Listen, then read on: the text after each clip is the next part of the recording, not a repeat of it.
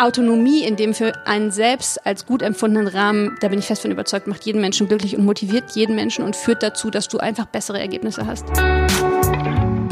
Hallo und willkommen zum Fearless Culture Podcast, in dem es um all das geht, worüber wir viel nachdenken, was uns nachts nicht schlafen lässt, worüber wir aber viel zu wenig sprechen, weil wir uns davor fürchten. Hier nicht, hier sprechen wir über das, wovor wir uns alle fürchten, wovor wir Angst haben, damit wir uns davon befreien können. Im Fearless Culture Podcast untersuchen wir, wie du eine Kultur erschaffst, in der es jeder und jedem Spaß macht zu wachsen, Spaß macht sich einzubringen und eine Kultur, in der Kreativität, Neugierde und Innovation erwünscht sind, gefördert werden und so Ziele erreicht und Leistung garantiert werden können. Wir schauen uns an, was funktioniert, untersuchen aber auch ganz furchtlos die Schattenseiten, die nämlich genau diese erfolgsrelevanten Prozesse verhindern. Und wir finden praxisorientierte Lösungswege. Im Podcast unterhalte ich mich mit Menschen, die sich bereits auf den Weg gemacht haben, die furchtlos hinschauen oder genauer hinhören, die entweder die richtigen Fragen stellen oder sogar schon Antworten gefunden haben. Heute habe ich Jenny Johannes im Podcast. Sie ist die CEO der Kartenmacherei war zuvor in einigen Verlagen beschäftigt, ist vielleicht Spezialistin für Transformation oder digitale Transformation, hm, wird sie uns gleich erzählen. Äh, sie hat auch wie ich in Hannover studiert, obwohl wir uns da nie begegnet sind. Liegt daran, dass ich so alt bin. Aber bevor ich noch mehr erzähle, sage ich Jenny, toll, dass du da bist, dass du dir die Zeit genommen hast für die ZuhörerInnen und mich. Stell dich doch auch noch einmal kurz selbst vor. Ja, hi Jan, schön, dass ich da sein darf. Ich muss erstmal sagen, ich bin total beeindruckt, dass du dieses Intro wirklich jedes Mal einsprichst. Ich wär, war total sicher, dass du das einmal eingesprochen hast und dann läuft das so. Also es ist echte, echte Handarbeit hier. Ja. Super cool. Also genau, ähm, ich bin Jenny, ich bin ähm, 36 Jahre alt, glaube ich. Genau, ich arbeite bei der Kartenmacherei seit zwei Jahren jetzt. Ähm, ich habe äh, die Kartenmacherei übernommen oder die Verantwortung für das Business der Kartenmacherei übernommen von dem Gründer, dem Christoph, ähm, und bin da in den letzten zwei Jahren echt ähm, extrem gewachsen und äh, habe, glaube ich, einen ganz coolen Lernprozess hingelegt, über den wir vielleicht ein bisschen sprechen können heute. Ansonsten, ich habe einen kleinen Sohn. Ähm, ja, und ehrlich, das war's. Ich habe keine Hobbys. für mehr, für mehr habe ich keinen Platz. So. okay, ich fange ja gerne mal an mit ähm, dieses Thema Fearless Culture so ein bisschen einzugrenzen. Also Fearless, eine furchtlosere Kultur oder eine Kultur ohne Furcht und ohne Angst. Hast du eine Idee, wie das aussieht? Kennst du das oder hast du eine Fantasie davon? Ähm, ja, weil das ja die einzige Frage ist, auf die ich mich wirklich vorbereiten konnte, weil du mir sonst nichts gesagt hast, ähm, habe ich dann natürlich ein bisschen drüber nachgedacht, ganz vieles. Ähm, und ich muss tatsächlich sagen, ich habe echt Glück gehabt mit meinen Vorgesetzten bis jetzt, mit meinen Leads. Ähm, ich habe viel, viele äh, Leads kennengelernt, wo immer klar war, die stehen hinter mir und ähm, geben mir ein gutes Gefühl. Ich habe aber auch schon mal erlebt, wie es ist, wenn diese Sicherheit quasi fehlt. Ne? Und wenn man bei jedem Schritt überlegt, so, wow, was sagt der Chef, die Chefin jetzt dazu und wie findet er das? Und ich habe vor allem erlebt, was für ein unfassbarer Produktivitätskiller das ist.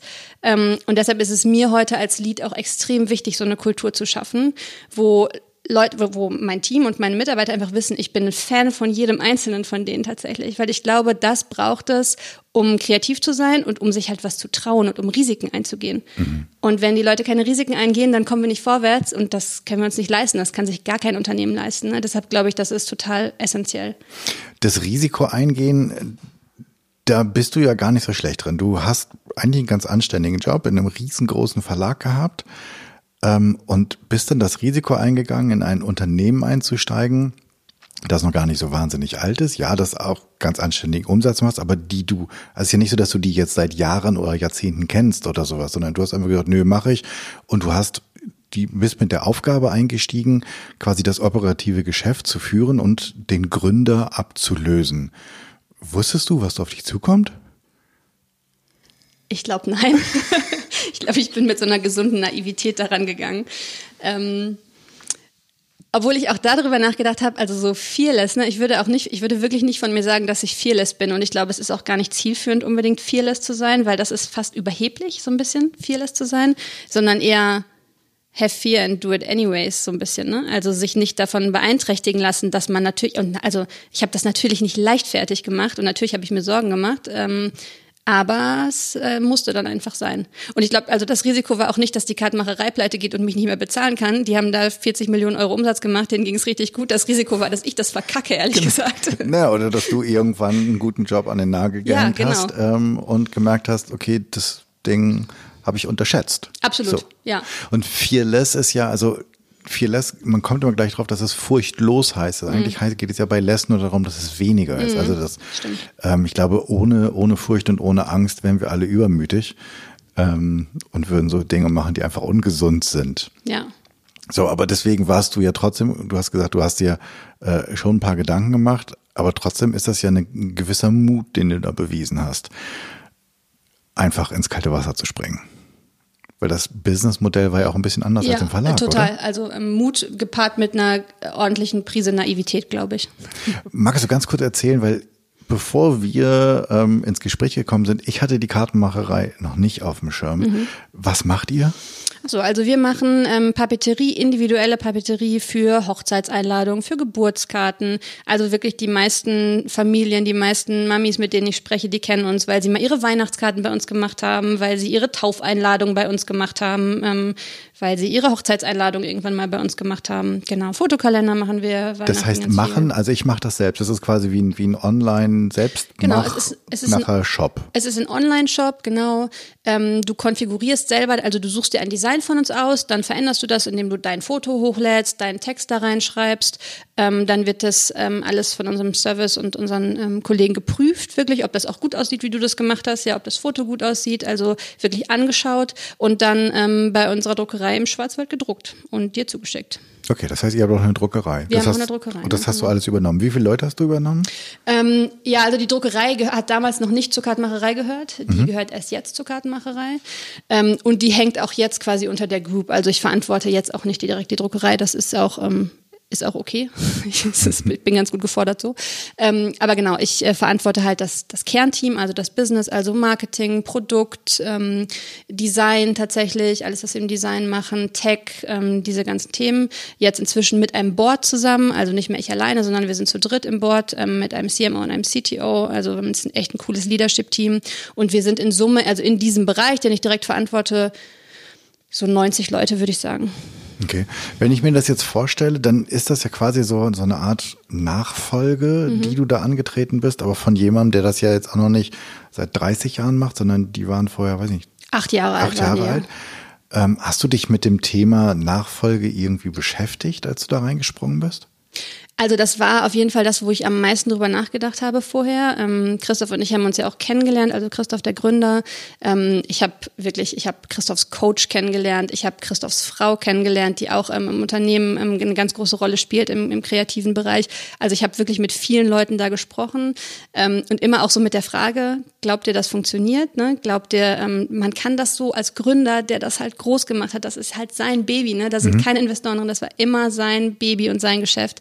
Ähm, und ähm, ich, also es war auf jeden Fall auch ein, ein, krasser Struggle. Das war wirklich ein krasser Struggle, glaube ich, für uns beide, äh, für Christoph und für mich, ähm, wo wir aber jetzt sagen können, dass wir echt gut da rausgekommen sind, glaube ich, und jetzt ein richtig gutes Setup haben, was ähm, auch, wo man jetzt auch wirtschaftlich sieht, es funktioniert total gut. Was war denn ähm, der, der große Struggle? Also wo hat's denn, welch, welchen Punkt habt ihr vielleicht gesehen und es ist genauso eingetreten, oder welchen Punkt habt ihr nicht gesehen und er stand dann da?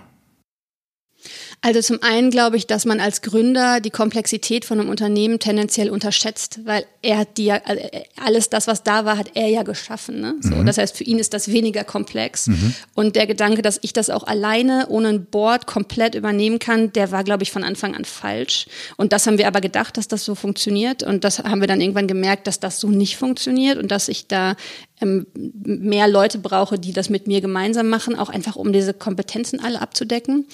Ähm, das hätte man wahrscheinlich vorher ähm, sehen können und das haben wir, also ich glaube auch so den Onboarding-Prozess und so, das haben wir alles so ein bisschen unterschätzt. Was aber klar war, war, wir sind beide so der gleiche Typ. Wir sind beide eher dominant und eher Macher und eher ähm, Vorangeher, so, ich sag's mal positiv. und so zwei so Alpha-Tiere zusammen. Ähm, äh, von denen sich einer behaupten will und einem aber das Unternehmen gehört und das es auch gegründet hat, das ist schon, ähm, das ist eine explosive Mischung, ne? So. Und das war so ein bisschen mit Ansage würde ich sagen. Du, du hast, genau, du hast im Vorgespräch hast du erzählt, dass du so einen etwas turbulenten ersten Tag hattest. Ja, also wir sind an meinem ersten Tag so aneinander geraten, dass ich abends überlegt habe, ob ich jetzt noch einen Job habe. das war schon so, ja. Ähm, und dann war es aber, das war schon auch irgendwie cool, weil dann so ein bisschen äh, geklärt war, so okay, also ne, das sind so unsere gegenseitigen Grenzen. Mhm. Und ich würde sagen, ähm, es ist bergauf gegangen von da an. Hört sich, hört sich danach an. Was, was war mit den anderen? Also wie haben das die ähm, naja, sind ja nicht Zuschauer, sondern wir, wir haben, aber trotzdem haben da ja dann am ersten Tag und alle anderen so ein bisschen auch daneben gestanden und haben wahrscheinlich auch gedacht, okay, mal gucken, was jetzt kommt, oder?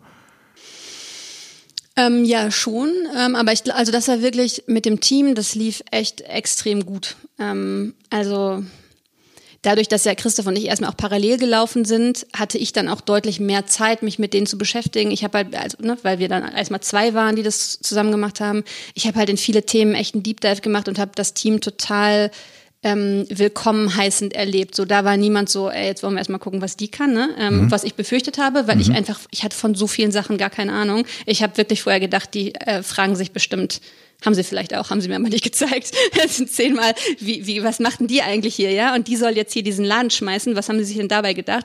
Hat niemand gezeigt. Ähm, äh, Im Gegenteil, es waren wirklich alle extrem unterstützend und äh, ähm, haben mir jede noch so blöde Frage beantwortet und mich in alles reingeholt. Und das ist bis heute so. Das, also da habe ich schon angefangen zu bemerken, dass die Kartmacherei halt echt eine spezielle Kultur hat. Und dass Christoph und sein Bruder da auch wirklich schon ganz viel geleistet haben und die Kartmacherei wirklich schon anders als andere Unternehmen getickt hat. So.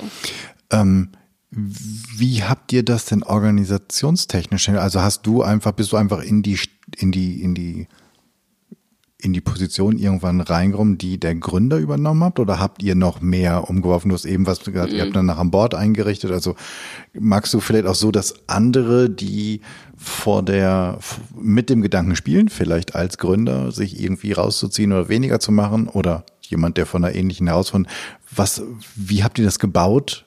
Oder umgebaut, dass es passt? Also ich glaube, Christoph und sein Bruder, die, der war damals auch schon an Bord, schon länger, Steffen, ähm, die hatten schon so, so einen Plan, wie diese Org aussehen muss, damit Christoph sich da rauslösen kann und haben halt gesagt, okay, sie fangen halt mal mit dem neuen Kopf quasi an und haben als erstes mich geheiert und es war schon irgendwie klar, dass es um mich rum auch mehr geben muss und dass also generell noch mehr an der Org getan werden muss. Und dann haben wir das aber so gemeinsam ähm, geschliffen. Ne? Also das war so ein Bild, das sich dann so Schritt für Schritt vervollständigt hat. Und ähm, Unternehmensentwicklung ist ja nie fertig. Ne? Mhm. Also wir bauen immer noch an der Org. So, also ich baue inzwischen äh, eigentlich an der Org und äh, mir jetzt gerade wieder in, in uns ein neues Team überlegt, das nochmal ein neues Thema ganz anders angehen soll.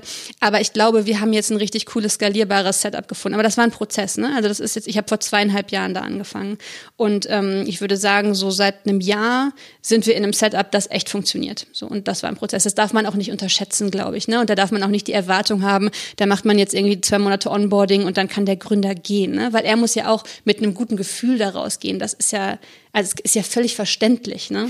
Und äh, seid ihr da einigermaßen, also habt ihr das realistischer eingeschätzt von Anfang an oder ähm, ist er einfach länger geblieben? Seit wann ist er draußen? Ich glaube, also, den richtigen Plan gab es da nicht. Ne? Also es war irgendwie klar, das ist ein Prozess und wir machen das Schritt für Schritt. Da gab es nicht so einen richtigen Plan, okay, ähm, ein Jahr und dann ist Christoph raus. Ähm, ich glaube, er hatte den auch gar nicht so richtig, ne? sondern für ihn war so klar, er, er geht, zieht sich raus, er zieht sich Schritt für Schritt raus und lässt mich mehr und mehr in den Driver Seat und er zieht sich dann ganz raus, wenn er das Gefühl hat, ähm, dass das jetzt passt. So, ne? Da bist du auch einge also äh, unter den Konditionen bist du auch eingestiegen. Ja, das war mir auch wichtig, ne? Also ich, ich also vieles hin oder her, ne? Also mir war halt klar, dass ich da nicht hinkommen kann und diesen Laden schmeißen kann. Äh, nee, aber es hätte ne? ja sein können, dass man, dass man sagt, okay, also wenn ich, also das ist ja äh, häufig das Thema mhm. bei Nachfolgen, gerade wenn es in der mhm. Familie, ne, dass es wichtig ist sozusagen, dass der, dass der alte ähm, irgendwann zu einem festen Zeitpunkt raus ist. Ja, ich glaube, das hätte man alles theoretisch festhalten können. Erstens hätte ich überhaupt nicht einschätzen können, wann dieser Zeitpunkt sein soll, was mhm. da jetzt ein gut, also hätte ich wirklich nicht sagen können. Ne? Und zweitens, es ist ja total egal. Es ist sein Unternehmen und er wird rausgehen, wenn er das gute Gefühl dabei hat. Völlig Wumpe, was wir irgendwann vereinbart hätten. Und das ist auch sein gutes Recht. Das finde ich auch in Ordnung. Ne? Also von daher ist das, glaube ich, äh, hätten wir machen können, hätte wahrscheinlich nichts geändert. Und wahrscheinlich wären wir auch nicht bei dem Zeitpunkt gelandet, wo es dann am Ende war. So. Okay. Aber ihr habt noch mehr umgebaut, weil die, das Unternehmen war ja früher, das habe ich zumindest noch so knapp in Erinnerung, war ja früher auch sehr stark auf Christoph, auf den Gründer mhm. ausgerichtet und es ist heute viel weniger. Ja, das, also dieser Prozess hatte tatsächlich schon angefangen, bevor ich gekommen bin. Ähm, vorher haben Christoph und Steffen schon diese, die Organisation auf crossfunktionale Teams umgestellt, eben auch mit dem Hintergrund, wir wollen das Unternehmen nicht mehr so eng führen, wir wollen, dass die Teams autonomer arbeiten. Wir Kannst wollen, du ganz kurz hm? erklären, was crossfunktionale Teams sind? Genau, also eine klassische funktionale Organisation wäre, ich habe eine Marketingabteilung, Abteilung, ne? ich habe mhm. ein, ein Technikteam, ein Designteam und so weiter. Und crossfunktional ist eben, wir haben kleinere Teams, wir haben die nach Zielgruppen geschnitten, das kann man aber auch anders machen. Also wir haben das Team, das sich mit der Zielgruppe Moms beschäftigt und ähm, darunter fallen jetzt Geburtskarten und Taufeinladungen und so weiter. Und dieses Team hat eine ganz klare Aufgabe, nämlich Umsatz machen mit unseren Kunden Moms. Und alles, was die brauchen, um diese Aufgabe zu erledigen, ist in ihrem Team. Also die haben da drin Marketingmenschen, die haben da drin Designer, Print, also Printdesigner, Digitaldesigner, ähm, die haben Business Owner da drin ähm, und so weiter. Also alles, was sie brauchen, um ihre Aufgabe zu erledigen, ist in diesem Team. Und damit minimiert man einfach Abhängigkeiten und ähm, ermöglicht es den Teams wirklich autonom zu arbeiten, ne? weil die sich nicht, die machen nicht nur einen kleinen Schritt und übergeben das dann an die nächste Abteilung, sondern die sind umfassend ähm, an diesem, an ihrer Aufgabe dran. So. Okay, das hat das der Prozess das war schon passiert. Begann, genau. okay. Das war schon passiert. Ähm, aber mit ne, also äh, sehr schnell die Teams umgestellt von sehr eng geführt auf sehr autonom, ähm, was ja, was schwierig ist tatsächlich, ähm, weil, weil also auch da glaube ich so Prozesse ein bisschen unterschätzt, ne? Ähm, und ähm, nee, man muss ja, entschuldige, wenn ich ja schon wieder ins Wort mhm. falle, aber man muss ja auch die Menschen irgendwie mitnehmen. Also wenn ich einige Jahre in meiner Karriere daran gewöhnt bin, relativ eng geführt zu werden, mhm dann muss ich mich ja auch genau. irgendwie umstellen. Und gelingt das? Also ist das, nimmt man da in Tüdelchen jeden einfach so mit? Ist das für jeden eine tolle Idee, nicht mehr eng geführt zu werden? Also ich bin persönlich fest davon überzeugt, dass die allermeisten Menschen ähm, in, in dem für sie ähm, als angenehm empfundenen Rahmen autonom arbeitend deutlich glücklicher und motivierter sind und dass das das ist, was am Ende Motivation ausmacht, ja, dass du dass du merkst, du machst einen Unterschied, es passiert was, weil du das entschieden hast, das so und so zu machen, ne? Dass das ist Drive und Motivation und das macht dich glücklich am Ende. Ich glaube, worin Menschen sich entscheiden, ist, wie groß dieser Rahmen sein sollte, ne? Es gibt Menschen, die können eigentlich gar nicht in Unternehmen arbeiten, weil die jede Einmischung in irgendwas ähm, und jede, jedes Unterordnen unter eine strategische Entscheidung ähm, als äh, Affront empfinden und eigentlich wirklich, wirklich nur sich selbst äh, gehorchen wollen so und die machen sich dann selbstständig Ach, und es hm. gibt Leute Jan, und es gibt halt Leute die ähm, die einen kleineren Rahmen brauchen und so okay also das ist mein Aufgabengebiet aber Autonomie in dem für einen selbst als gut empfundenen Rahmen, da bin ich fest von überzeugt, macht jeden Menschen glücklich und motiviert jeden Menschen und führt dazu, dass du einfach bessere Ergebnisse hast. Okay, das könnt ihr auch sehen und ja, absolut. Also alleine, ähm, was wir jetzt auch während Corona gesehen haben, ne, wie schnell wir in der Lage waren, andere Produkte zu machen, weil auf einmal ähm, waren alle Hochzeiten abgesagt. So und wir saßen da und haben gesagt, okay, cool, ah, ja. was machen wir denn jetzt so, ne? Ach, Geburtstage gibt's auch nicht mehr, Mist.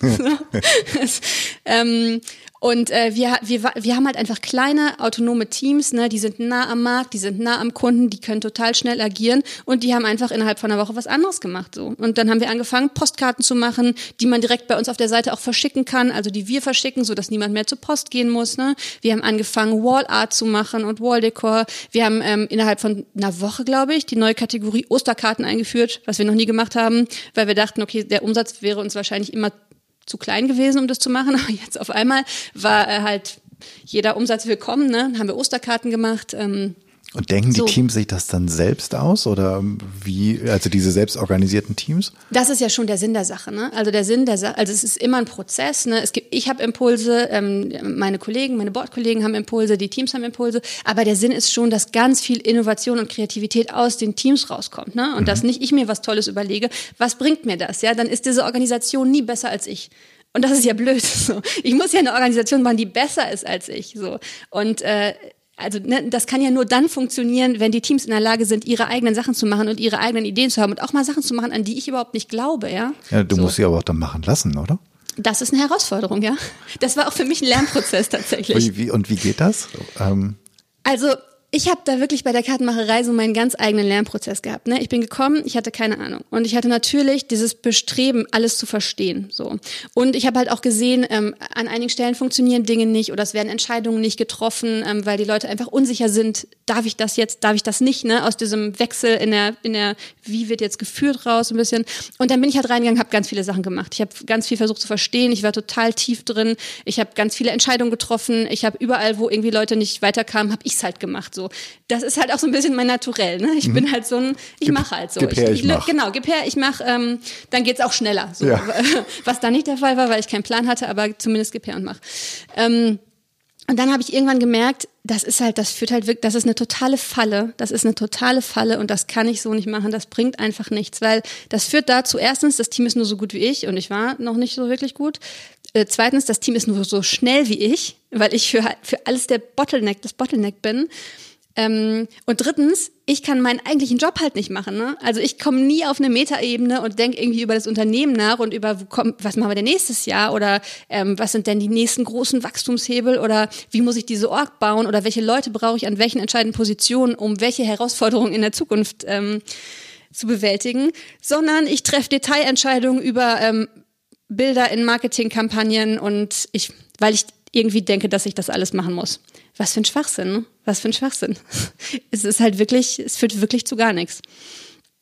Ja, und dann habe ich halt angefangen, also zum einen, ähm, wir haben halt auch Leute dazugeholt, ne, wirklich. Ähm, wir haben halt einfach Lücken gefüllt, die wir hatten in den Kompetenzen und auch so in den Charaktertypen. Das ist auch super wichtig. Also damit wie, wie, wie hat hat das vorher schon gegeben? Habt ihr habt ihr schon Charaktertypen sozusagen im Unternehmen festgesetzt oder oder gehabt? Habt ihr das getestet? Nee, also wir haben dann angefangen, ähm, wirklich beim Recruiting immer so einen Test zu machen. Der heißt PI. Ich weiß ehrlich gesagt gerade gar nicht wofür es steht. Auf jeden Fall, das ist, da ist, mhm, hat man so eine Indikation, ähm, ähm, was das für, also ne, sind das sehr, sind das eher dominante Menschen, eher zurückhaltende Menschen. Es geht nicht um gut und schlecht, ne? Es geht nur, man kriegt so ein Gefühl dafür. Es ist eine Indikation dafür, was für ein, was, was das für ein Mensch ist, der dir gegenüber mhm. sitzt. Ne? Und wir haben wirklich ähm, auch uns überlegt, okay, auf den den Positionen brauchen wir Menschen mit dem und dem Profil. Und dann war das schon ein wichtiger Teil der Entscheidung auch. Ne? Also wir haben nie blind danach entschieden, aber es war ein total wichtiger Teil, ähm, ob dieser Mensch äh, denn auch so von der, vom Typ her das ist, was wir brauchen an der Stelle. Also das hat natürlich geholfen, dann auch für mich ein bisschen ähm, loszulassen, aber halt dann auch wirklich so ein Mindset-Shift, ne? Also an irgendeinem Punkt, okay, es wird halt vielleicht nicht so, wie ich es gemacht hätte, aber mhm. es wird vielleicht auch besser, als ich es gemacht hätte. Ähm, und vor allem also dann auch zu sehen, wie, wie viel es bringt, wenn ich andere Sachen machen kann. So. Und immer wieder so Momente, wo ich denke, boah, das ist richtig cool geworden, krass. Das ist so, das ist ja, wow, äh, okay, war ich gar nicht daran beteiligt. Hm, aber habt ihr gut gemacht.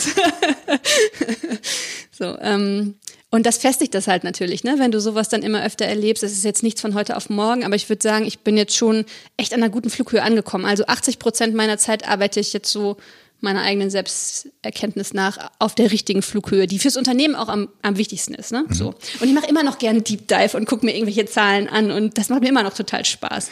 Wie ist das für die Mitarbeitenden gewesen, dass sie ja vorher auch jemanden hatten, der sehr dicht dran mhm. war, der das Ganze mit gegründet hat, wo sozusagen der das geatmet und wahrscheinlich in dessen äh, Venen das Ganze geflossen ist. Und dann jemand zu haben, wo, bei dem man sieht, der versucht immer mehr, ja, wenn man es negativ auslegen würde, sich davon zu distanzieren oder loszulassen ähm, und es viel weniger dabei. Hast du, ist dir das mal gespiegelt worden? Ich glaube, dass letztendlich eigentlich alle Leute das extrem gut finden, weil sie halt merken, dass sie den Freiraum haben. Und das bestätigt ja dann auch so ein bisschen meine Hypothese, ne? Dass, oder meine Hypothese ist ja nicht meine persönliche, aber so diesen Gedanken, dass ähm, Leute einfach glücklicher sind, wenn sie auch einen Freiraum und einen Spielraum haben und Autonomie haben und ihr eigenes Ding machen können. Also ich habe wenig gehört, also manchmal so, jetzt guck dir das bitte nochmal an, Jenny, oder nimm das nochmal ab. Und das ist sowas, was ich wirklich echt nicht, echt wirklich nicht mag. So Cover US, ich habe es übrigens auch nochmal so, so ein Konzernding, ne? Mhm. Ich habe es mhm. nochmal CC an Jenny geschickt, mhm. wenn die nicht streit, dann, aber sie hat es halt gesehen, boah, nee, echt, das ist halt das, überhaupt nicht das, was ich gerne machen möchte. Ähm, also es, äh, oh, es ist wenig, dass Leute sich irgendwie alleingelassen gefühlt haben. Ich glaube, so abrupt war das nicht. Und ich bin ja immer, ich rede mit jedem jede Woche. Ne? Ich habe mit jedem irgendwie eine halbe Stunde oder Stunde jede Woche. Ich bin immer ansprechbar. Ähm, also das glaubt, nee, Das ist das, glaube ich, nicht. Und da, wo es nötig ist, gehe ich auch in Themen rein. Es gibt auch immer wieder einzelne Projekte, in denen ich dann tiefer drin bin. Aber ich versuche halt eben auch wieder rauszugehen so und nicht in allem permanent operativ drin zu stecken. Im Gegenteil, also ich habe auch wirklich Feedback bekommen, du bist zu tief drin, Jenny. So. Ja? Ja, lass uns mal unseren Job machen. ja. Ist auch eine coole Sache bei der Kartenmacherei. Ähm, 360 Grad Feedback, auch für Führungskräfte. Hilfreich, kann ich nur sagen. Und du bist ja nicht die einzige Führungskraft. Und was sagen deine Führungskollegen und Kolleginnen dazu, dass sie auf einmal sich anhören müssen, was die anderen denken? Ist das auch alles, also geht das alles reibungslos? Wäre ein bisschen so schön, oder? Komm, das, also, fangen, das fangen wir morgen alle und krass ist morgen die Inbox voll mit Bewerbung, ja, weil alle bei dir ja, arbeiten aber wollen. es ist tatsächlich, also es ist wirklich, wir hatten letztens äh, ein Leadership Offsite und haben wirklich diesen großen Kreis an Führungskräften bei der Kartmacherei, auch Leute, die den Service own und die Druckerei und ähm, Finance und die ganzen Operations Bereich. Ne? Wir waren alle zusammen, ähm, haben uns zwei Tage genommen. Ähm, äh, haben alle vorher einen Corona-Test gemacht. Das war richtig cool, weil wir eine richtige Corona-Pause hatten. Wir wussten halt alle, wir sind negativ und haben wirklich so, ne, ohne Maske und so, das war richtig gut. Ähm, und danach habe ich auch so gedacht, meine Güte, was ist das für ein was ist das für ein Geschenk? Das, das war, wir waren 13 Leute, da ist keiner bei, dem ich irgendwie nicht vertrauen würde. Da ist keiner bei, wo ich denke, so, ah, der so und so, ah, dem erzähle ich das nicht und so. Wir haben wirklich, wir haben auch so Teambuilding gemacht, ne? wir haben wirklich auch uns geöffnet und auch persönliche Dinge von uns erzählt und miteinander geteilt boah, das ist echt richtig cool. Das hatte ich, glaube ich, noch nie, dass in so einer großen Gruppe alle das Gefühl haben, okay, wir ziehen am gleichen Strang und wir sind irgendwie, wir ticken irgendwie ähnlich, ne? Und wir schätzen das Gleiche an diesem Unternehmen. Und da ist halt eben auch keiner bei, der sagt so, äh, Feedback von Mitarbeitern finde ich nicht so cool. Äh, wirklich nicht. Es tut mir leid, Jan. Du, du, Wir finden noch was Schlechtes. Lass uns weiterreden. Du wirst einfach sehen, wie voll die Inbox dann in den nächsten Tagen sein wird für die. Ähm ich, wir haben, äh, we're hiring. Guck mal auf unsere Seite. okay, daher, ähm, da hören wir die Nachtigall trapsen. Ähm, und du hast mir im Vorgespräch so ein, das, also es ist jetzt, ich fand das so spannend, wie ihr ähm, ihr habt jemanden wirklich auch umgesetzt, also auch inhaltlich umgesetzt, mhm. ähm, weil du das gerade mit dem PI, das heißt ja, ich weiß ja, das I steht für Indicator. Predictive Indicator, ja, glaube ich. Ja, ja. genau, mhm. siehst du. Ähm, und da hast du mir erzählt, dass ihr das so weit treibt in Tüdelchen, dass ihr Leute, mit denen ihr gerne zusammenarbeitet, ähm, eher umsetzt und ihnen eine Chance gibt auf neue Aufgaben im Unternehmen, mhm. ähm, wenn ihr das Gefühl habt, sie sind nicht ganz an der richtigen Stelle. Magst du da nochmal? Ähm ja, du hast mich ja so ein bisschen gefragt, was die Kartenmacherei anders macht als andere Unternehmen. Ne? Dann sind wir halt auf diesen Punkt gekommen, mhm. dass ähm, wir es beide schon mal erlebt haben, wie ähm, so ähm, ja, Prozesse, wenn man sich von einem Mitarbeiter trennen möchte, in anderen Unternehmen ablaufen. Ne? Genau. Und dass es dann oft eher so ist, also tatsächlich, wir warnen den nicht vor, dann geht der schon mal zum Anwalt, so, ne, äh, so ein Menschenbild. Und das ist halt ähm, bei der Kartenmacherei wirklich anders. Im, wir haben halt so ein so ein Development-Prozess ähm, und wenn es irgendwie, also es kann verschiedene Anlässe geben, weswegen man in einen Development-Prozess kommt. Also entweder ähm, man bekommt halt schlechtes Feedback, ne, und ähm, wir sind nicht zufrieden mit der Leistung, oder man möchte sich selbst verändern. Ähm, ja, das sind eigentlich, glaube ich, man möchte irgendwie, man, man ist selber unzufrieden oder man möchte halt eben auch in eine andere Rolle. Und da war es eben so, das war ein Mitarbeiter, ähm, der halt sich verändern wollte und mit dem wir auch in der Rolle nicht so richtig zufrieden waren. Und ähm, der hat halt was komplett anderes nachher gemacht in der Organisation. Also wirklich eine extrem verantwortungsvolle Position, aber in einem ganz anderen Bereich, wirklich ganz anders. Und ähm, das war, das hat einfach besser zu ihm gepasst, so von von seiner Art her und von dem, ähm, was er was er gut kann und was ihm auch Spaß macht. Und ist da jetzt ein unfassbar wichtiger Mitarbeiter. So und das finde ich ist so ein cooles Beispiel dafür, ähm, wie man halt mit sowas umgehen kann, ne? Und mhm. wie man auch ganz offen mit Kritik umgehen kann ähm, und Leuten auch eine Chance geben kann, ähm, ja, sich zu verändern oder eben auch sich zu verbessern. Ne? Also ein Ausgang dieses Prozesses ist eben auch, okay, du hast an den Dingen gearbeitet und jetzt ist es, ist es in Ordnung. Mhm. Naja, die, die, wir sind damals auf den, auf den Punkt gekommen, weil es ging, ging halt auch so ein bisschen auf, um Feedback-Kultur. Mhm. Also du kannst natürlich ein Feedback bekommen. Jetzt ist mhm. die Frage, was da, machst du damit? Mhm. Oder was machst du da draus? Und wie geht man halt mit negativem Feedback um? Mhm. Also was bedeutet es, wenn du das Feedback bekommst, okay, es du in, also nicht du als Mensch, sondern du in, füllst die Rolle nicht so aus, wie wir mhm. es uns wünschen. Ähm, Und das scheint ja etwas auch, wenn du von dem 360-Grad-Feedback sprichst, etwas zu sein, was ihr ganz produktiv gelöst habt. Ähm, ist das auch ein Prozess gewesen? Ist das etwas, was auch die für die Mitarbeiter etwas ist, was sie ganz offen aufnehmen? Also ähm, das ist schon so und das ist tatsächlich auch ähm, definitiv was, was Christoph und Steffen so ins Unternehmen initiiert haben. Ähm, wir nehmen uns schon immer überdurchschnittlich viel Zeit und auch Geld für solche Themen. Ne? Also wir haben zum Beispiel fünf Coaches, die wow. einfach nur, was heißt nur, ne, die fest angestellt sind und die Teams begleiten und dafür sorgen, dass die Teams zu High-Performing-Teams werden. Das ist halt schon ein Invest und eine Aussage. Ne? Und äh, und natürlich, also ich wäre jetzt wahrscheinlich nicht, du hast am Anfang gesagt, ich bin Experte für Transformation. Nein. Nein. das hätte ich, also das hätte ich mir auch nicht so ausdenken können, ne? Und ich bin dann auch, würde dann auch immer eher sagen, jetzt lass mal halt mal machen und komm so, ne? Und das sind halt ganz andere Menschen, die sagen, nee, Jenny, wir machen jetzt nicht mal einfach so. Äh, wir denken jetzt mal nach darüber, wie wir das wertschätzend machen können und wie wir das konstruktiv machen können. Und hier ist ein Prozess dafür, so. Und das ist dann auch manchmal so, dass man denkt, ja, okay, oh, okay, es nervt, so. Aber ähm, das macht, glaube ich, in Summe die Firma tatsächlich besser, so. Ähm, und da gibt's halt noch mehr Beispiele für, ne? dass einfach, ähm, dass das ein, ein, wichtiger Wert ist der Kartenmacher und dafür eben auch investiert wird, so deutlich mehr als alle anderen Firmen, in denen ich das bis, bis jetzt gesehen habe. Absolut, ja. weil in der Größe fünf festangestellte Coaches, ja. die euch alle durch Prozesse begleiten, ja. die ihr vorher euch ausgedacht oder äh, verabschiedet habt, ist definitiv etwas sehr Besonderes. Ja. Und trotzdem bist du ja aufgrund, also du bist jetzt vielleicht nicht die äh, Expertin im Transformationsprozesse ausdenken, aber das, du bist ja definitiv zu einer Expertin geworden dadurch, was du gemacht hast. Ja, wenn du es so sagst, cool. Meinst okay. du nicht, du könntest, du könntest anderen, ähm, was, was wären die, die drei großen Learnings aus der Transformation, die du anderen mitgeben würdest? Also ich bin inzwischen, äh, ich bin einfach wahnsinnig überzeugt von crossfunktionalen Teams. Ich habe mhm. ein paar Learnings darüber, wie crossfunktionale Teams funktioniert, äh, aufgebaut sein müssen, damit es funktioniert, ne? Und mhm. auch wirklich Learnings, weil wir auch Fehler gemacht haben, also ganz klar, ne? Weil wir zu schnell waren, weil wir zu absolut waren, weil wir zu viel wollten, weil wir gedacht haben, ach, das sind halt zehn Leute in einem Team, die werden das schon irgendwie zusammen machen, so. Also ähm, also die die Learnings sind Zeit nehmen. Ja, die Learnings sind also die Teams dürfen nicht zu groß sein. Heißt? Ähm, es, es gibt so einen, irgend so einen Spruch von irgendwo, eine Familienpizza. da sind wir immer drüber, aber wir kappen das jetzt schon so bei acht Leuten oder so, also nicht größer.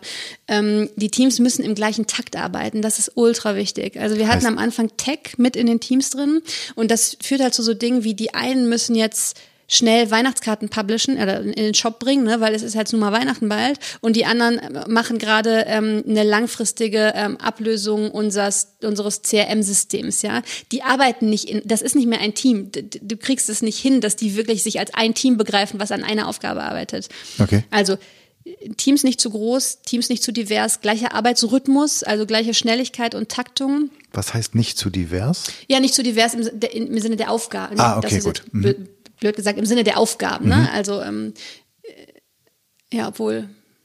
Ach, das, das, nee, das, also Taktung ist das Wichtige letztendlich, ne? Also nicht zu groß, gleiche Taktung, klar umrissene Aufgabe ist auch extrem wichtig. Mhm. Also mir fällt ein, zum Beispiel bei den Moms, da hatten wir am Anfang haben wir gedacht, okay, wir machen in einem Team, die sollen sich um das Kerngeschäft kümmern in ihrer Kategorie und das weiterentwickeln und größer machen und so. Und die sollen aber auch mal ganz neue Geschäftsfelder sich überlegen. Und dann hast du so, ne, dann hast du auch da Leute drin, die, ähm, ähm, ich weiß nicht, die äh, Marketingkampagne für Geburt jetzt schnell machen müssen, weil für, brauchen wir für irgendwas und Leute, die aber mal grundsätzlich an den Prototypen arbeiten für ein digitales Produkt, das MAMS 2022 das digitale Bilderspeichern erleichtert, mal in die Tonne gesprochen. Das wird halt auch nichts mehr, ne? Das, das ist, die können auch nicht mehr als Team arbeiten. Mhm. So, also es muss eine klare Aufgabe sein. Ähm, genau und an der man so im gleichen Takt arbeiten kann und dann ist auch wahrscheinlich die Anzahl der Aufgaben muss auch überschaubar bleiben, oder? Ja, also ich meine, das leitet sich ja dann ab, ne? Aber so diese Oberaufgabe, also was ist der Purpose von diesem Team? Das ist, glaube ich, das, ne? Der mhm. Purpose mhm. muss halt klar sein. Ähm, und das, was ich gerade gesagt habe, sind halt zwei sehr unterschiedliche Purpose, die auch zu sehr unterschiedlichen Taktungen und Arbeitsweisen und benötigten Kompetenzen führen. Und das kannst du nicht in einem großen Team haben. So, also zumindest nicht so, dass das Team sich wirklich auch als Team begreift und voneinander profitiert. Ne? Ähm, mhm. Die machen dann halt jeden Morgen ihr Stand-up zusammen, aber die eine Hälfte hat mit der anderen Hälfte gar nichts zu tun, weil die in ganz unterschiedlichen Welten unterwegs sind gerade. Ne? Und ein positives Beispiel ist, für wie, wie das funktioniert, zum Beispiel in so einem Hochzeitsteam fällt mir ein, da äh, haben wir letztens festgestellt, wie war das nochmal? Ähm, dass jetzt ganz viele Leute heiraten jetzt nur standesamtlich wegen Corona und die suchen irgendwie eine spezielle Art von Dankeskarten, nämlich nur so kleinere, etwas günstigere Karten, weil das war ja noch nicht die große Hochzeit. Und das hat halt, da gibt es ein Suchvolumen, das Suchvolumen dafür ist hochgegangen, genau, Dankeskarten, Standesamt, Hochzeit. Ich verrate hier lauter Geheimnisse, ist egal. Ähm, und dann äh, sagt der Marketingmanager halt, hey, ich habe hier was gesehen, das Suchvolumen geht hoch, ne? Ähm, und äh, der Designer sagt, cool, ich design mal zehn Karten, die genau darauf passen. Und der Social Marketing Manager sagt, cool, ich mache mal eine Kampagne, eine, Facebook-Kampagne, ähm, wo wir diese Karten nehmen. Und der Shop-Manager sagt, ich baue eine Landingpage und der Digitaldesigner baut einen Banner. Und ne, so, es greift alles ineinander. Da habe ich so gedacht, boah, wie cool ist das denn? Ne? Und innerhalb von einem Tag sind wir in der Lage, eine neue Produktkategorie anzutesten einfach mal ne? und zu gucken, hey, funktioniert das? Das ist doch geil, oder? Hört sich ziemlich gut an. Das ist echt, also das, da habe ich echt so, da ist mir das nochmal so klar geworden. Ne? Ich meine, überleg mal, in einer funktionalen Organisation müsste jetzt Abteilung A ihre Erkenntnisse an Abteilung B weitergeben und die müsste irgendwie bei Abteilung C irgendwas beauftragen. Das wird ein paar Tage länger dauern. Das wird länger dauern, ja. Und vielleicht wird es auch nicht passieren einfach, ne? Weil irgendwer würde unterwegs sagen, wo ist denn der Business Case? so. Ne, und das ist so, also ist, wir können dann halt pragmatisch entscheiden, wir probieren das mal. So. Und ich das, das Allercoolste ist, ich habe gar nichts damit zu tun. Ich sehe auf einmal diese Seite im Shop und denke, was ist denn da passiert, ja? Und frage so, was macht ihr da? Und dann haben sie mir das erzählt und ich so, das ist ja mega cool. Ist das nicht gut? Also ich, ich habe nichts, ja, gar und da nichts sagt damit zu nochmal einer, du wärst keine Expertin. So, haben wir das geklärt. Ja. Und dann kam, du hast es eben schon gesagt, ähm, und dann kam Corona. Ähm, also ihr arbeitet ja sowieso an mehreren Standorten und jetzt arbeitet ihr ja auch nicht mehr zusammen. Wie funktionieren die Teams, wenn sie, waren die schon immer virtuell? Also es war schon immer so, dass wenn wir jemanden eingestellt haben, der sich aussuchen konnte, an welchem Standort der arbeiten möchte. Also die Teams sitzen schon immer verteilt. Ne? Es ist nicht so, Marketing sitzt in Hamburg und Design sitzt in München, sondern es ist schon immer verteilt. So.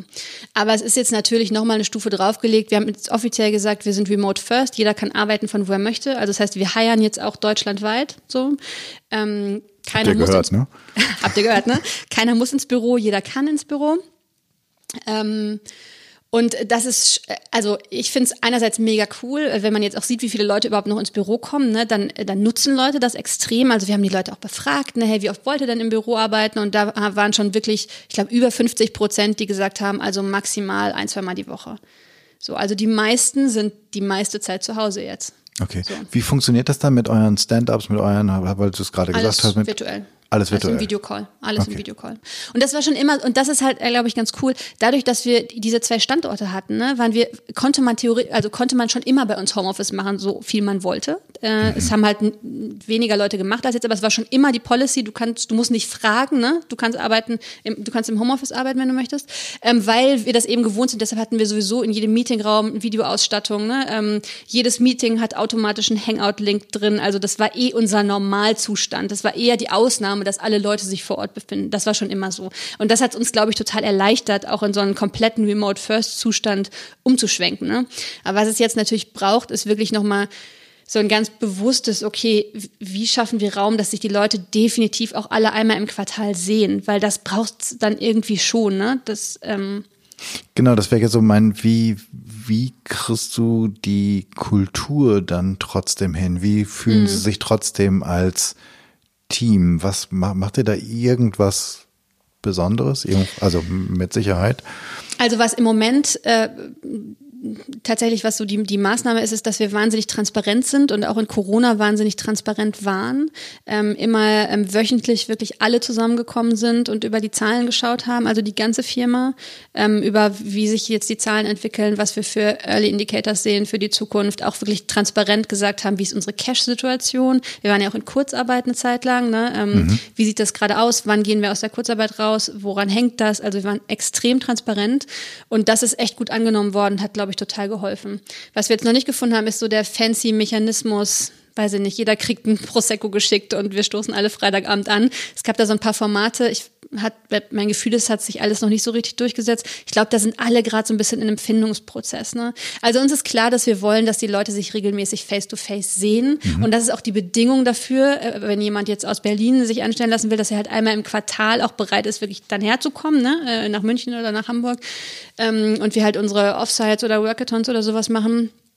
Ähm, und ich glaube, das wird eher jetzt noch wichtiger werden und noch stärker auch institutionalisiert werden. Ne? Nicht mehr so, okay, wir machen das, wenn das Team sich das überlegt, sondern es gibt halt feste Schedules, in denen die Teams sich sehen müssen. Das entwickeln wir halt gerade. Was waren deine Lieblings-Events ähm, oder, oder, oder Tools äh, virtuellen? Also nicht, nicht der Prosecco, sondern was, was fandst du gut? Ganz am Anfang ähm, so im dritten Tag, oder nee, weiß nicht, in der zweiten oder dritten Woche Lockdown, ähm, haben wir einmal so einen Call gemacht und da hat Christoph halt auch nochmal persönlich gesagt, ähm, wie das, wie, wie es gerade aussieht. Ne? Und das ist natürlich, also wenn Christoph reinkommt, das hat halt schon nochmal eine Strahlkraft, auch für die Leute. Ne? Ähm, der spielt da schon auch noch eine wichtige Rolle.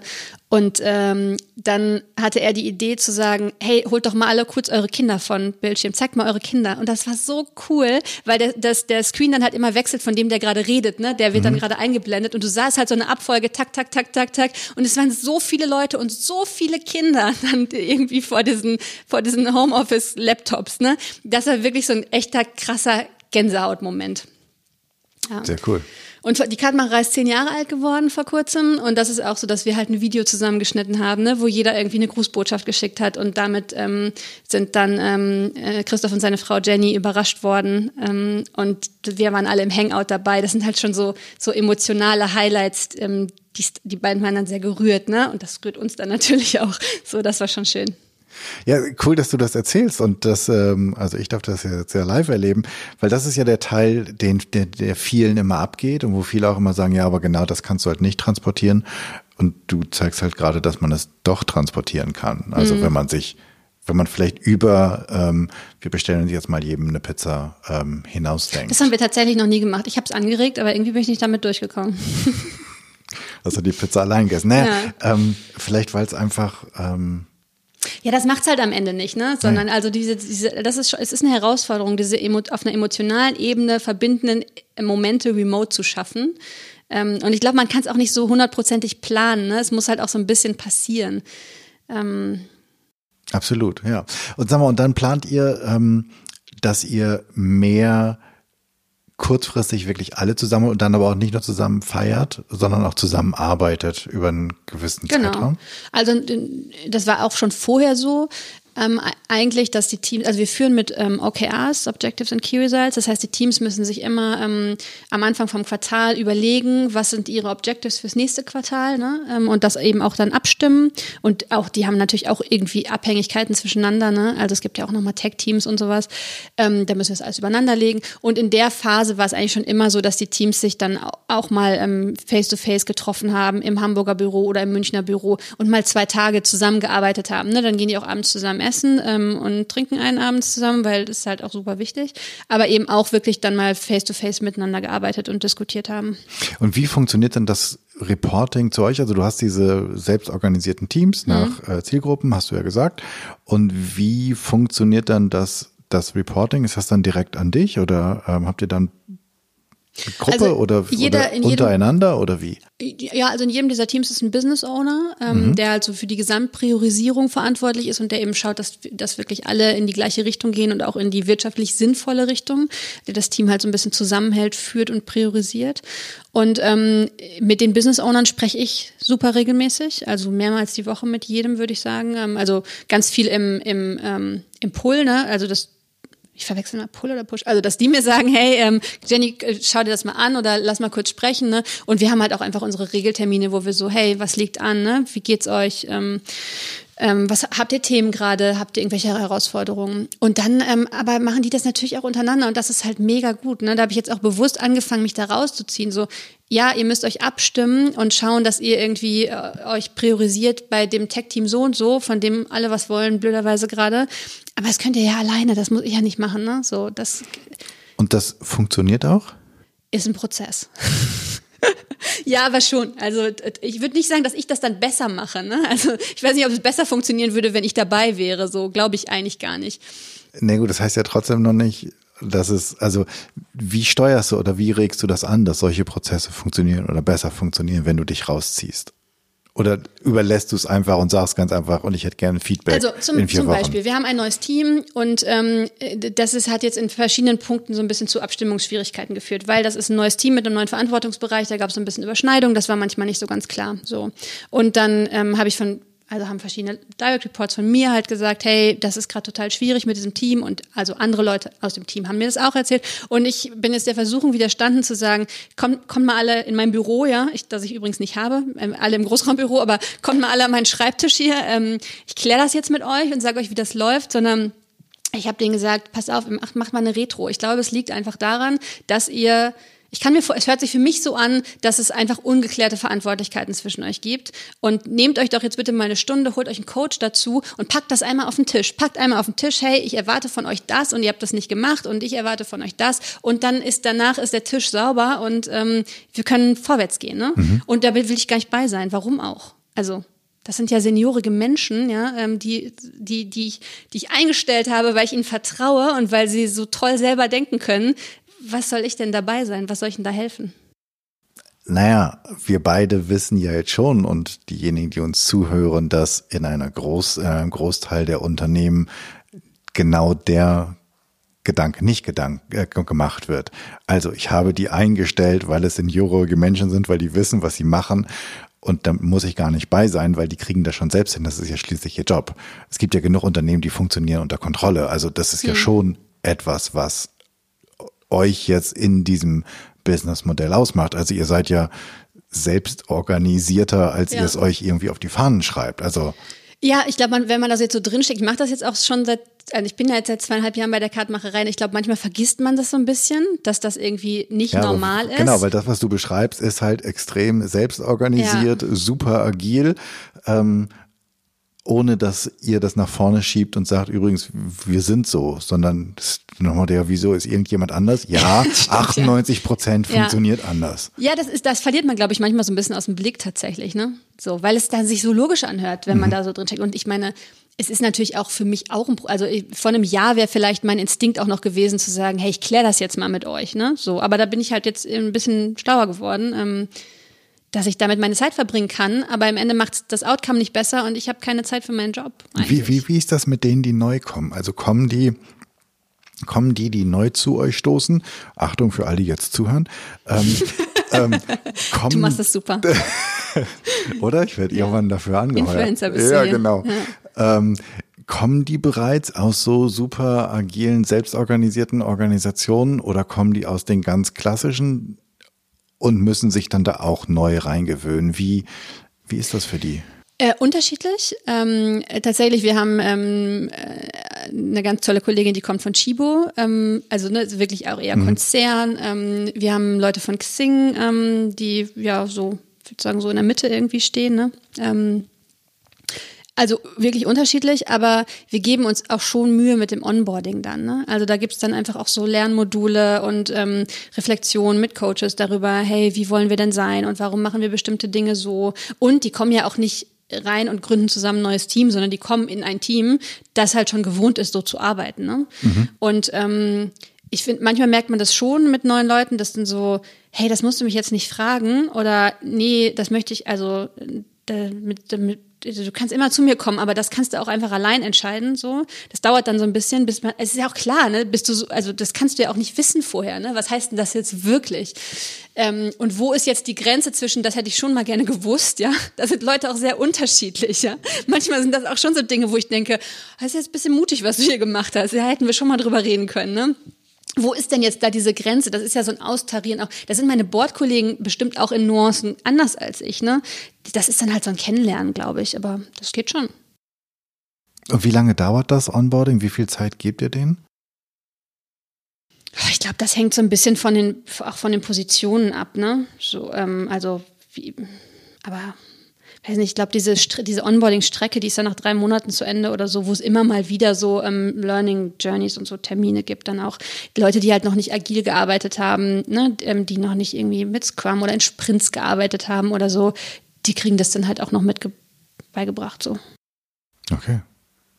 Ja, weil für ein, ja, vermeintlich erstmal, du hast dich vorgestellt, eine Papeterie. Für ein vermeintlich nicht digitales Unternehmen sind Scrum und Sprints ja jetzt auch nicht unbedingt. Ja, wir sind halt ein E-Commerce-Shop. Ne? Wir sind halt echt, wir machen ein haptisches Produkt, aber ähm, erstmal vorne ist halt alles digital. Ne?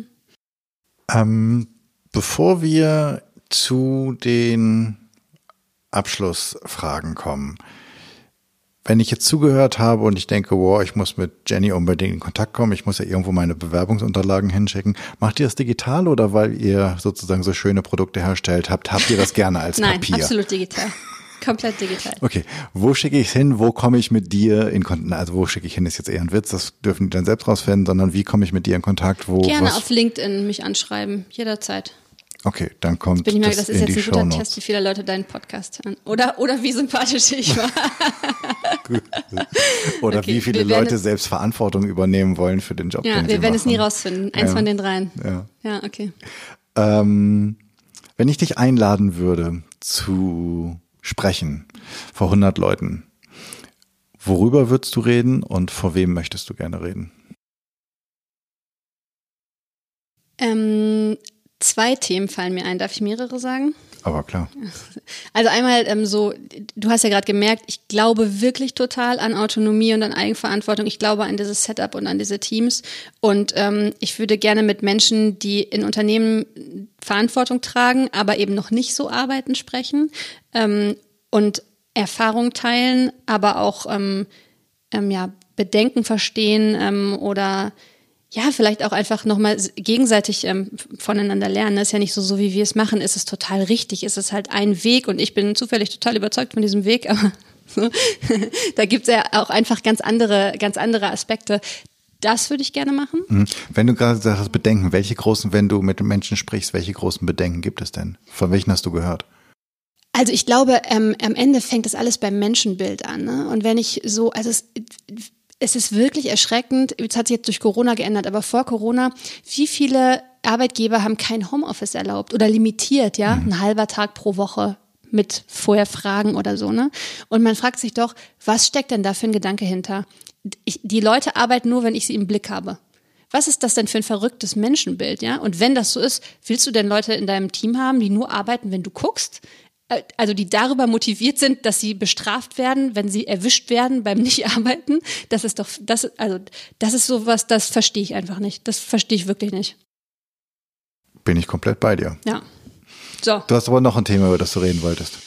Ähm, genau, also ich glaube tatsächlich, ähm, sich trauen ist so ein, so ein Thema, das auch in meinem, so in meinem Lebensweg immer wieder ähm, ähm, eine Rolle spielt und das mir auch nicht leicht fällt, aber wo ich ganz klar für mich gelernt habe, boah, es hat sich immer gelohnt, wenn man über seinen Schatten springt, wenn man nicht lange nachdenkt, wenn man einfach macht, wenn man es wirklich macht und sich traut und denkt, okay, ich probiere das jetzt und wenn es scheiße wird, wird scheiße, aber ich muss es jetzt einfach probieren. Und das habe ich wirklich echt viel gemacht und das ist mir oft richtig schwer gefallen, aber ich bin immer dafür belohnt worden. So und das ist auch was, was ich gern. Vor wem würdest du das machen? Äh, vor wem würdest du da sprechen wollen? Ich glaube, ähm, vor jüngeren Leuten, die so am Anfang ihrer Karriere stehen und auch echt gerne vor Frauen, glaube ich. Weil ich glaube, Frauen haben echt so diese Tendenz, ähm, sehr Risiken abzuwägen und ähm, so, ja, ist, ist das so?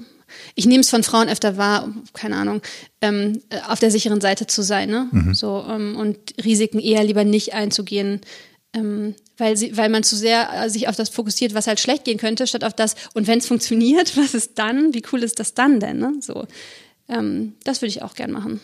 Hast du eine Idee, von wem du es gelernt hast? Nee, tatsächlich kann ich nichts so ich war, ich war wirklich ein richtiger Schisser früher, ne? Also ehrlich. Also ich, ich, ich war so, wenn ich jetzt so in der Kita von meinem Sohn, da sehe ich so ein paar kleine, auch so kleine Mädchen, ne? Da denke ich, boah, Wahnsinn, die haben eine Karriere vor sich. Echt, da sind halt so kleine Mädchen, die sind so determiniert und die gehen echt so, die, die, die machen einfach, ne? Die lassen sich von keinem die Butter vom Brot nehmen. Die machen ihr Ding, die haben keine Skrupel. man, man sieht manchmal bei Kindern wirklich echt lustige Sachen, ja. So, so einen Riegel wegnehmen und schnell im Mund stopfen. Ha, schon weg. Schade. da habe ich wirklich gedacht, so, okay, du hast eine große Karriere vor dem Mädchen, ehrlich. Aus dir wird mal was. Ähm, und so war ich überhaupt nicht. Ne? Ich war wirklich so ein, ich hatte immer Angst. Ich wollte nicht auf Klassenfahrt fahren. Ich wollte nicht bei Freunden übernachten. Es war ein Riesending für mich, als ich aus Dortmund nach Duisburg gezogen bin zum Studieren. Das war echt richtig krass. So. Ich hoffe ja insgeheim, dass sozusagen die Leute, die erfolgreich sind, nicht unbedingt die, die anderen die Riegel geklaut haben, als sie klein waren. Nein, das, ich finde, es ist so eine coole Kombination von die, so echt extrovertiert, kann so total gut Beziehungen aufbauen, aber macht halt auch so, macht halt auch ihr Ding und ist total determiniert. Das habe ich an diesem mhm. kleinen Mädchen gesehen. Das war mhm. irgendwie echt ganz cool. Naja, und ähm, dann bin ich ähm, zum Studi habe ich zum Master bin ich nach Hannover gezogen dann, wo mhm. wir uns theoretisch hätten kennenlernen können. Und das war das erste Mal, dass ich so richtig so wow, wow, way out of my comfort zone. Eigentlich wäre ich lieber zurück nach Dortmund zu meinen Eltern gezogen. Und das war so cool, dass ich ein Jahr später mich angemeldet habe für ein Auslandssemester und ähm, in San Francisco studiert habe. Und das war so und das war das war die beste Zeit meines Lebens. Und ich glaube, da ist es irgendwie so ein bisschen hat sich diese Verknüpfung in mir gebildet. Ne? Also ich bin noch nie bestraft worden, dafür mutig zu sein, sondern ich bin immer belohnt worden. Und bestimmt falle ich irgendwann mal richtig fett auf die Nase und mache einen richtigen Fehler. Aber trotzdem kann mir keiner das wegnehmen, die 90 Prozent, wo es funktioniert hat. Ne? So. Vielleicht ähm, wirst, du, wirst du das auf die Nase fallen nie mitkriegen, weil du es trotzdem sozusagen als super Erfahrung abbuchst. Dein Wort in Gottes Ohr. Ähm, kommen wir zu deinen Buch, Film, Podcast, mhm. irgendwas Empfehlungen. Was sollten wir lesen, hören, sehen? Zwei Bücher. Und zwar zum einen habe ich vor kurzem gelesen, fand ich sehr faszinierend, von Insa Klasing, der Zwei-Stunden-Chef. Ähm, die Frau war, ich glaube, es war Kentucky Fried Chicken oder so, ich weiß nicht, Deutschland-Chefin von irgendeiner großen Fast-Food-Kette und hat sich dann, äh, hat auch eher vorher schon ge gedacht, sie delegiert viel und so, aber hat, war schon auch tief drin, hat sich bei einem Reitunfall beide Arme gebrochen und konnte monatelang nicht tippen und auch ähm, war mit Reha beschäftigt, hatte auch keine großartige Energie und hat überlegt, wie sie in den zwei Stunden Energie, die sie am Tag hat, denn ihre, ihre, ihre Aufgabe am besten äh, äh gerecht werden kann. Wow. Und schreibt, beschreibt über diese Erfahrung in dem Buch und auch, wie sie jetzt halt auf einem ganz anderen Level ist und halt ganz, also ne, sie, sie ist jetzt der Zwei-Stunden-Chef, aber die verbleibenden Stunden arbeitet sie halt auf einer anderen Flughöhe am Unternehmen. So. Es hat mich total inspiriert, das Buch. Fand ich richtig gut. Ähm, Cooles das kann Buch. ich nur empfehlen. Kommt in die Show Notes. Ja. Du hast gesagt zwei, eins hast genau, du Genau, das zweite ist so ein Klassiker, das heißt Drive, was sie wirklich motiviert. Mhm. Von, ich habe es gerade hier auf dem Daniel Pink. Das ist halt so dieses Grundding ähm, wie sehr Autonomie äh, grundlegend ist dafür, dass Menschen motiviert sind. Ne? Und da gibt es noch so weitere Faktoren, die darauf einzahlen. Aber das ist so ein Klassiker, den muss man eigentlich auch gelesen haben. Ja, da gibt es auch einen total coolen ich glaube, ein TED-Talk von ihm, ja. wo er quasi erzählt, dass diese ganzen äh, Bonussysteme mit dem, mit dem Geld die kontraproduktiv sind, genau. ne? Letztendlich, ja, ja. Genau. Also das muss eigentlich jede Führungskraft mal so äh, gelesen haben, finde ich. Genau wäre ich, wär ich sofort dafür. Oh, ähm, warte, eins fällt mir noch ein. Na? Five Dysfunctions of a Team. Kennst du das? Nee. Das ist super gut, das musst du auch unbedingt lesen. Okay. Ähm, okay, jetzt hör mir auf. Kommt auch in die Shownotes. Kommt auch in die Shownotes. Und dann, was sollen die ZuhörerInnen denn die nächste Woche tun? Also, wenn du ihnen eine Aufgabe geben könntest, was sie mal Neues ausprobieren können, aus deiner Erfahrung, was du gut fändest, was sollten sie machen? vielleicht sich mal in ihrem Job überlegen, an welchen Stellen sie loslassen können.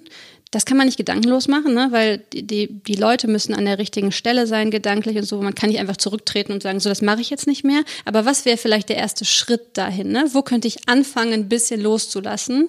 Ähm, und was könnte ich machen mit der Zeit, die ich gewinne, dadurch, dass ich ein bisschen loslasse? Wenn das nicht ähm, ein fantastisches Schlusswort. Vielen Dank, Jenny, für die Zeit, für, den, äh, für deine Energie und den super Input, den du hier uns geliefert hast. Das hat richtig Tausend Spaß Dank. gemacht. Danke ja, mir dir. auch. Danke dir.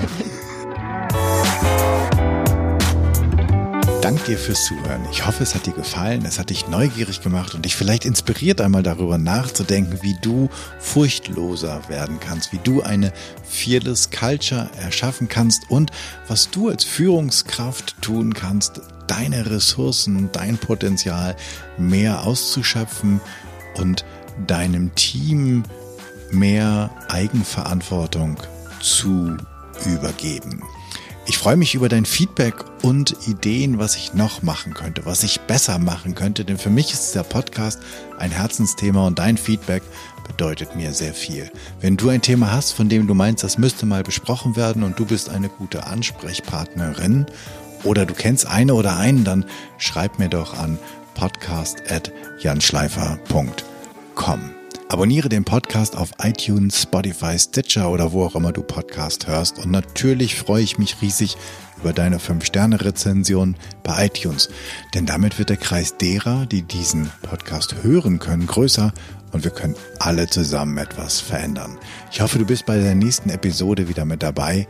Bis dann, sei furchtlos, dein Jan.